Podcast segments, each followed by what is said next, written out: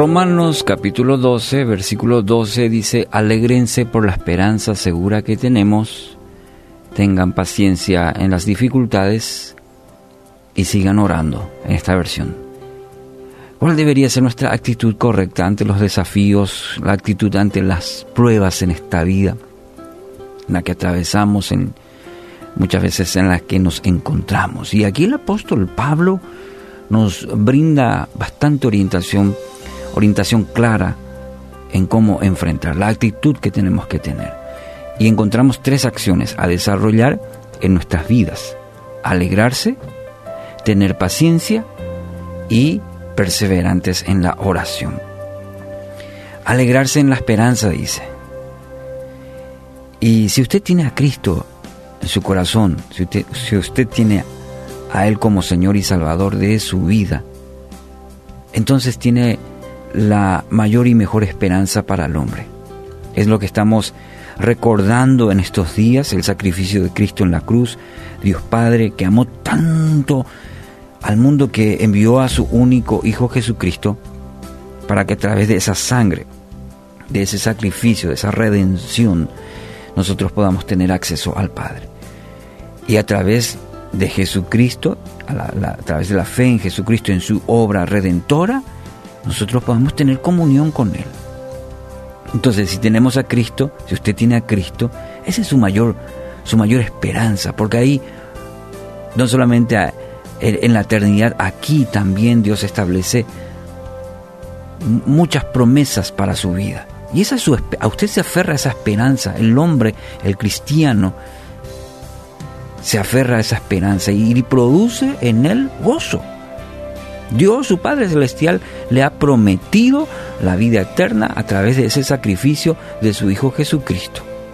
Y también de que estará con usted, dice, todos los días, todos los días. Y dígame si esto no es un motivo de, de alegría, de gozo. Saber que su promesa, esta promesa y las tantas que hay en su palabra, produce en nosotros esperanza. Segundo, tengan paciencia en las dificultades. Bueno, y nuestra lucha siempre, eh, nuestra inclinación, por decirlo es siempre querer darle, parece una manito a Dios de manera a solucionar más rápido nuestros problemas. Y nos desesperamos, desesperamos por solucionar nuestras dificultades.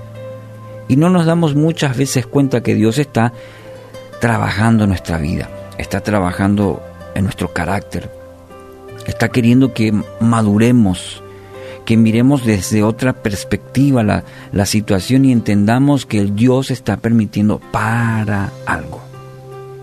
¿Mm? Entonces, nuestra actitud debe ser de confianza en Dios, tener la paciencia para esperar en Él. ¿Mm? Dios está trabajando en tu vida, Dios está trabajando en mi vida. Dejemos a Dios obrar, tengamos la paciencia para yo esperar en Él. Proverbios 16:32 dice, mejor es ser paciente que poderoso, más vale tener control propio que conquistar una ciudad. ¿Mm? Tercero, perseverar en la oración. No vamos a poder tener actitud correcta, es decir, ser alegres en la esperanza ni tener paciencia en las dificultades si no lo fundamentamos en una vida de oración. Es decir, todo lo anterior viene como consecuencia de una vida de oración, profunda de oración, sincera de oración. Porque solo en la intimidad con el Padre, teniendo esa relación, esa intimidad, vamos a recibir la dirección, la fuerza, la templanza y el aliento para nuestras vidas. Solo ahí. Ese es nuestro lugar de tener fuerza. Ese es el lugar donde tú, donde tienes la oportunidad de recibir dirección de Dios. Todo lo que el Señor tiene ahí, en oración, en intimidad. Entonces nuestro estado de ánimo no debe ser el, factor determinante de nuestra oración.